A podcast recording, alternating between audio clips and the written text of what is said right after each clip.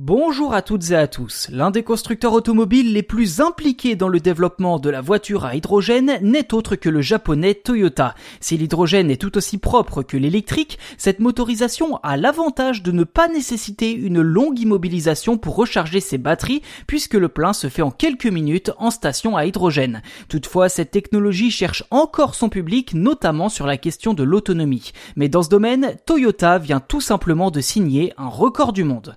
Le 26 mai dernier, Toyota a organisé un événement à Paris pour battre le record d'autonomie d'une voiture à hydrogène. La marque japonaise a alors décidé de faire confiance à son modèle Mirai de seconde génération, équipé de trois réservoirs pouvant contenir jusqu'à 5,6 kg d'hydrogène. Au total, la voiture a parcouru un trajet de 1003 km sous l'œil attentif d'un huissier de justice pour homologuer la performance. Si vous faites le calcul, cela représente une consommation de 0,55 g d'hydrogène par kilomètre.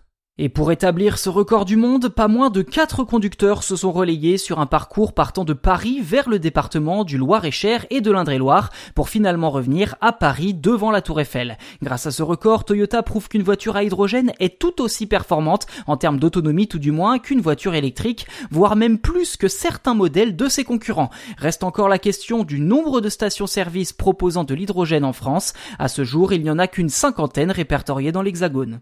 Et pour aller plus loin sur la question de l'hydrogène, il faut savoir que les modèles comme la Toyota Mirai ne rejettent que de la vapeur d'eau. C'est en effet la particularité de cette technologie. D'ailleurs, la présence d'une pile à combustible dans le moteur permet d'éviter certains écueils liés aux batteries des voitures électriques. Car pour qu'une voiture électrique ait une forte autonomie, eh bien la batterie doit être très importante. Sauf que pour produire une grosse batterie, cela implique une forte pollution entre l'extraction des minerais nécessaires à sa construction et le processus de fabrication lui-même. Sans rentrer dans le détail, une voiture à hydrogène, au contraire, ne nécessite pas de grosses batteries puisqu'elle produit sa propre électricité.